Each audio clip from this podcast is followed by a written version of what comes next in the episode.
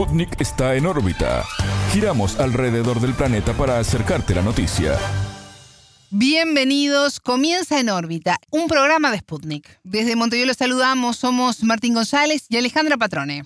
Es un gusto recibirlos. Comenzamos con las noticias. Estos son los titulares. Comienza en órbita. Una selección de noticias para que sepas lo que realmente importa. Titulares. Conflicto. Rusia se retira de Gerson pero no abandona los objetivos de su operación militar especial. Disputa en Estados Unidos. Continúa la expectativa en las elecciones de medio término, las más reñidas en los últimos 50 años. Corrupción en Panamá. Los expresidentes Ricardo Martinelli y Juan Carlos Varela serán enjuiciados por el caso Odebrecht.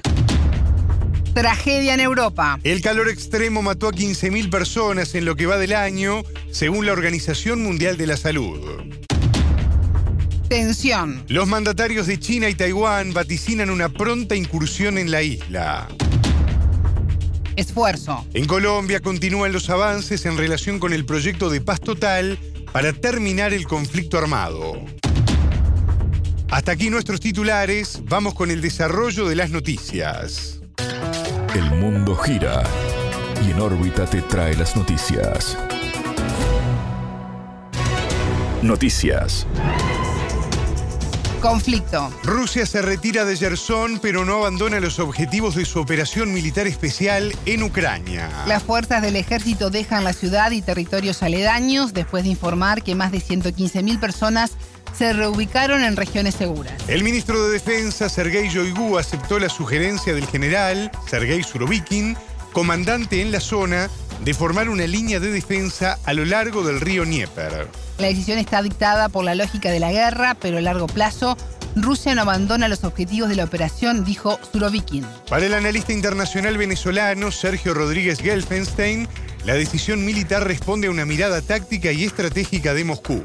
Lo cierto que en términos estratégicos, la parte principal de la ofensiva rusa no se está desarrollando ahí. La parte principal de la ofensiva rusa se está desarrollando y muy exitosamente en el este, en Donetsk. Lo que pasa es que se están comenzando a percibir señales acerca de la necesidad de negociar, porque ya evidentemente ya Occidente constató que no era una derrota militar rusa, que tampoco va a haber una derrota política, o sea, Putin, lejos de bajar su popularidad, la está subiendo. Tampoco va a haber una, una derrota económica, no hay una destrucción económica de Rusia. Los ingresos de Rusia están creciendo, la moneda, el rublo se ha solidificado, las sanciones contra Rusia fracasaron, fracasaron en el sentido que no se logró incorporar a países importantes como India, como Turquía, como Egipto, como Arabia Saudí. Para el experto, Rusia no ha podido ser derrotada ni en un terreno económico, ni en el político, ni en el militar.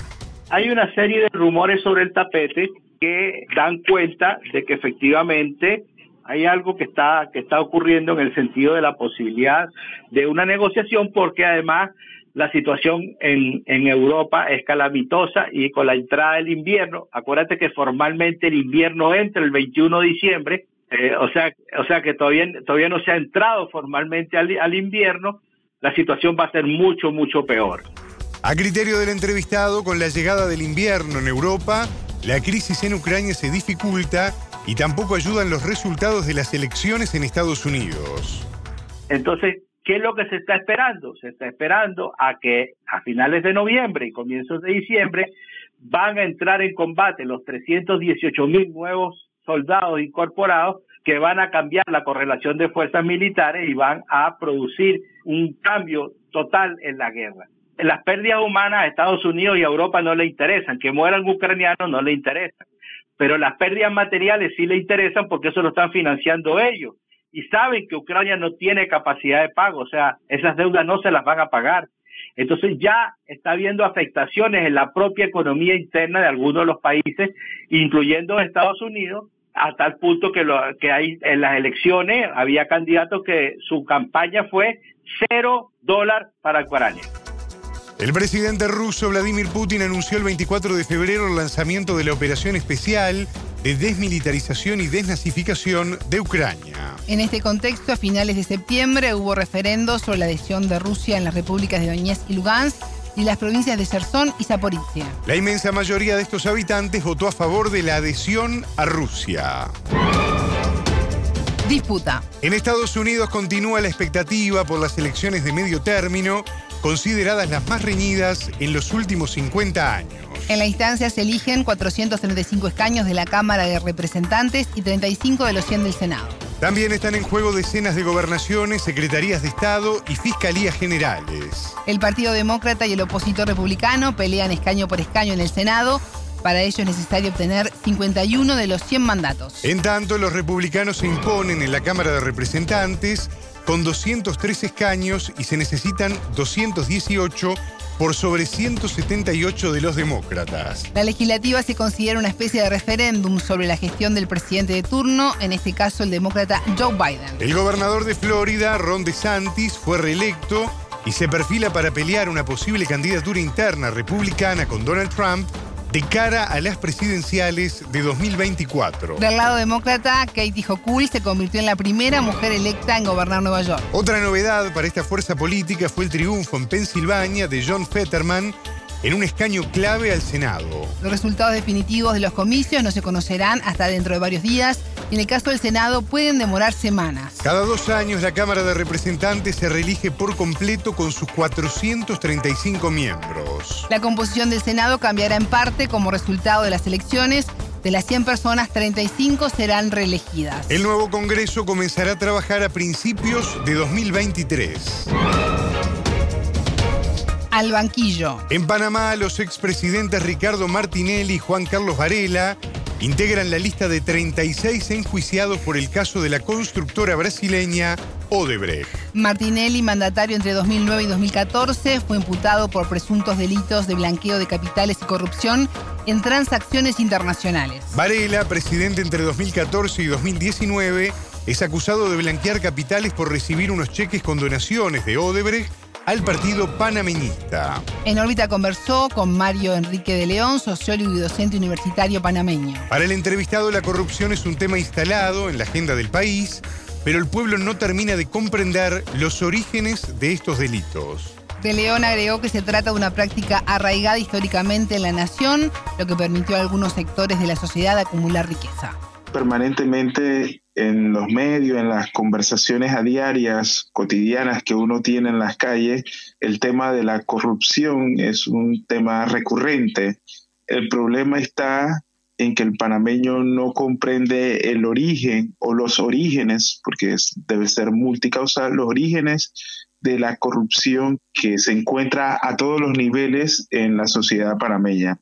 Entonces, eh, para el caso de estos exmandatarios que están llamados a juicio, los medios y la sociedad en general los atienden como si fuesen casos particulares y no lo vinculan con un sistema que está en Panamá desde, desde inicio, hace 500 años, que requiere de la corrupción como una correa de transmisión para que algunos puedan mantener el poder y además eh, acumular riqueza.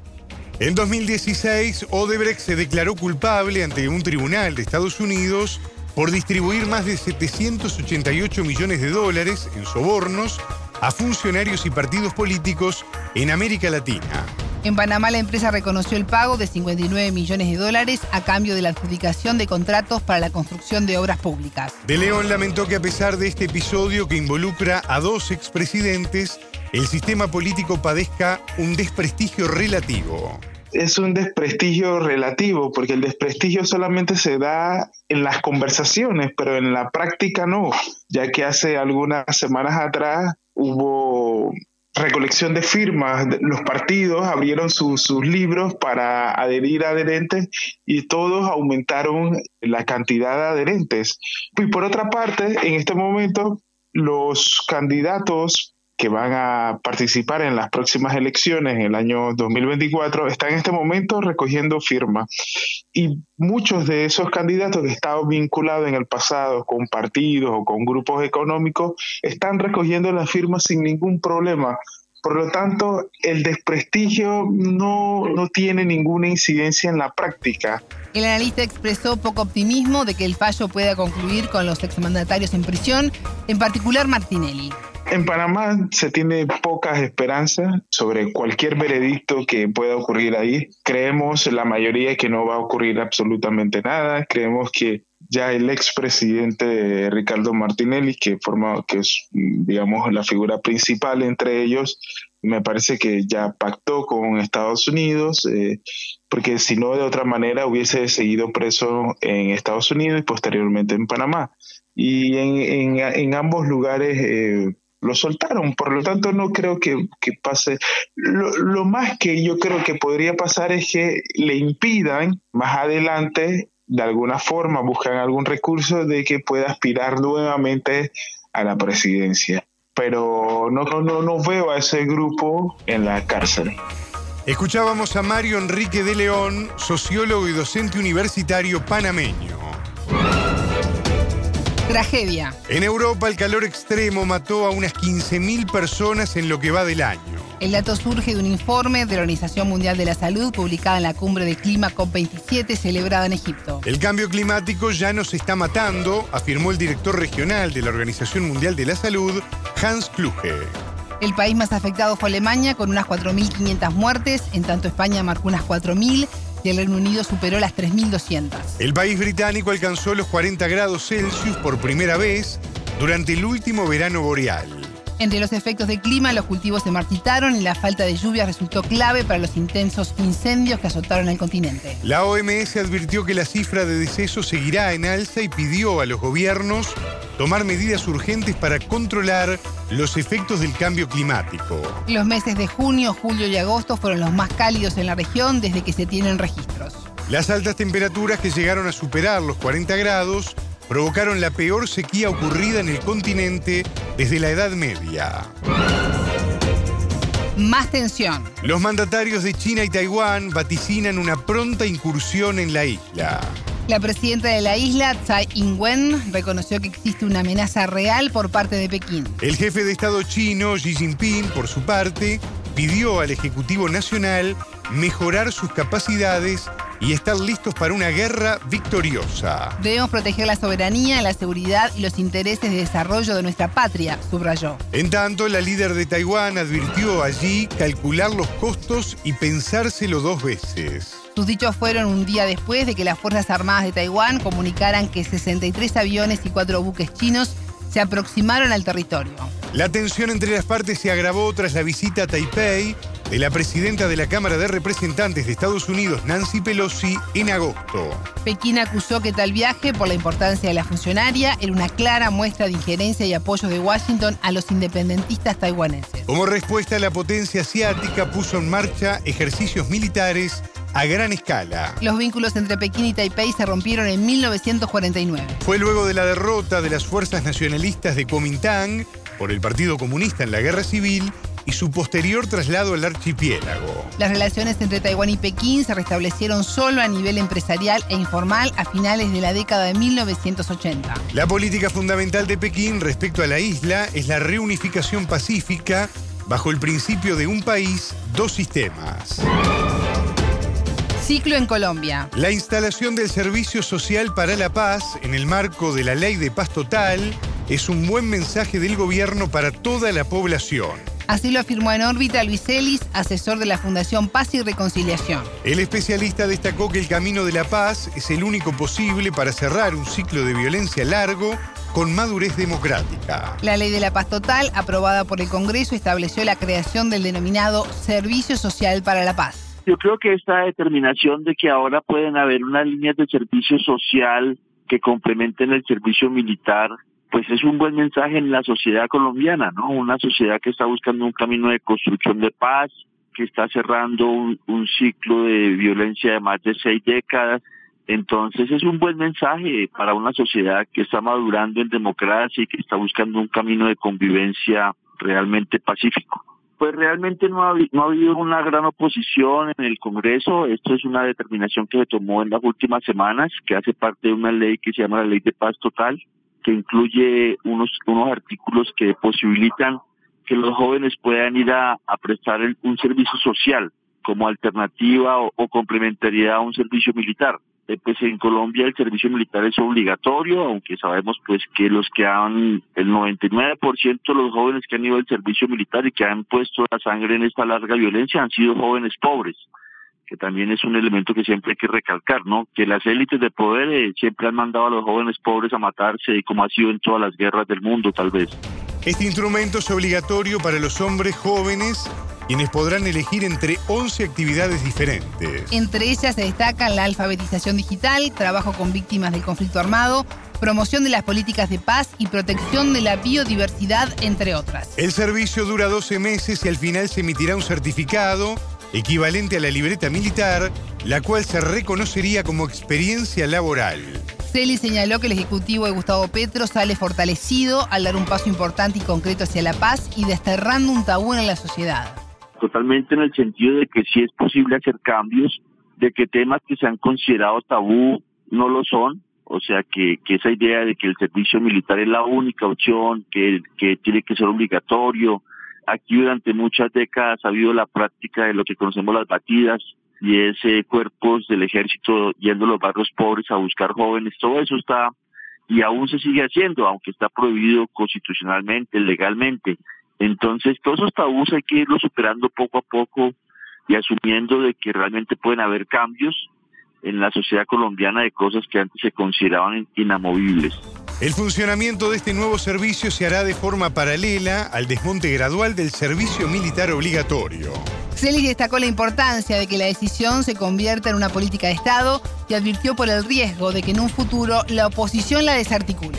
Aquí realmente sí hay una contrastación de políticas entre la derecha y la izquierda y tratando de no ser eh, pues, esquemáticos y simplificando las cosas, pero sí, sí se piensa muy diferente de la izquierda en relación con la derecha.